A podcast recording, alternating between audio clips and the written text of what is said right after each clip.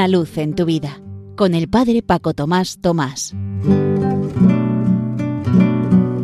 Queridos amigos de Radio María, os saludo muy cordialmente desde la parroquia San José en Las Matas, cerca de Madrid. Me oiré repetir varias veces que necesitamos cada año 50 días del tiempo pascual en el que nos encontramos para darnos cuenta que llevamos ya 2000 años de tiempo de Pascua, 365 días al año que el resucitado está con nosotros.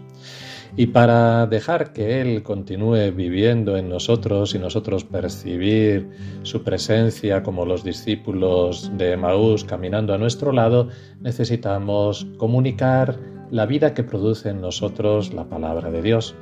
Por eso, además de proponernos cada mes una frase de la Sagrada Escritura para llevarla a la práctica, también de vez en cuando, como haré ahora a continuación, os comunico algunas vivencias y testimonios sencillos de la vida diaria que algunos de vosotros me habéis hecho llegar. Las palabras que teníamos los meses anteriores, si recordáis, son en la de abril, aspirad a las cosas de arriba, no a las de la tierra, de la carta a los colosenses.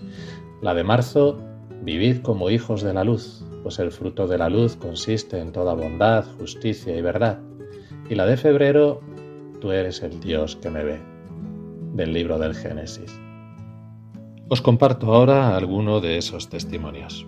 Una persona me decía, el otro día, llevando en el coche a mis hijos al cole, que está en otro pueblo, vemos que una señora va corriendo como desencajada hacia la parada de autobús y éste se le marcha sin esperarla. Me pongo en su lugar y a la vez, recordando que somos hijos de la luz, le digo a los niños, Chicos, estrechaos, que vamos a recoger a esa señora. Aunque no la conocemos de nada, seguramente va al pueblo por donde tenemos que pasar. Teníamos cuatro coches por delante de nosotros y cuando llegamos así hicimos. Ella no cabía en sí de sorpresa y agradecimiento. Hubo unos días, me dice otra persona, que me vi interiormente sobrepasada por acumulación distinta de situaciones y cansancio y haber hecho poco ejercicio y casi me parecía que iba a colapsar, como un toro a punto del descabello sin saber a qué capote mirar.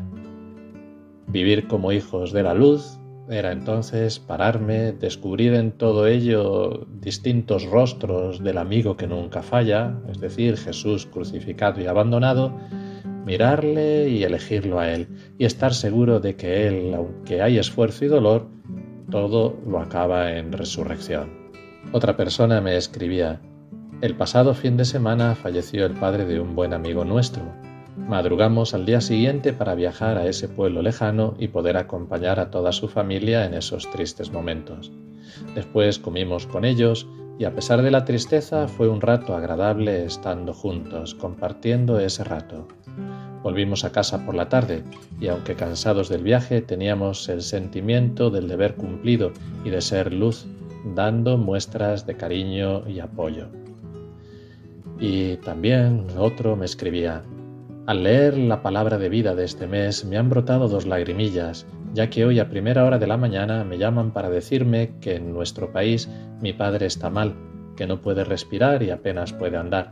Que me prepare, ya que le han dado ya dos microinfartos y del tercero no saldría. Hice partícipe a mi hermana de la noticia, ya que es su padre también, aunque desde que se separó de mi madre mi hermana no le ha perdonado cada uno tenemos nuestros tiempos para sanar nuestras heridas, ¿verdad?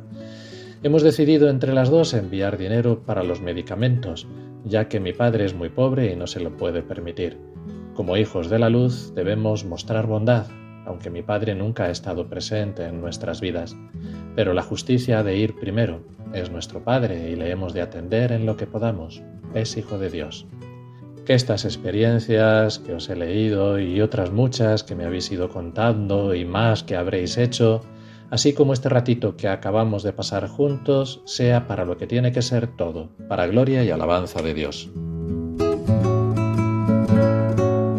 Una luz en tu vida, con el Padre Paco Tomás Tomás.